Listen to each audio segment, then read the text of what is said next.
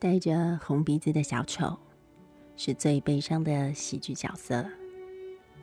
一个被彻底消费的完人，遮蔽了储存记忆的嗅觉，似有若无的味道，滋生着第三种可能。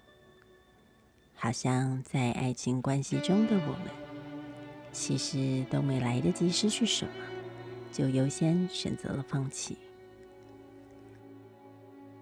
好玩是间歇性反抗的升华，将不合理的倒置幻化成糖衣包覆之下的良药。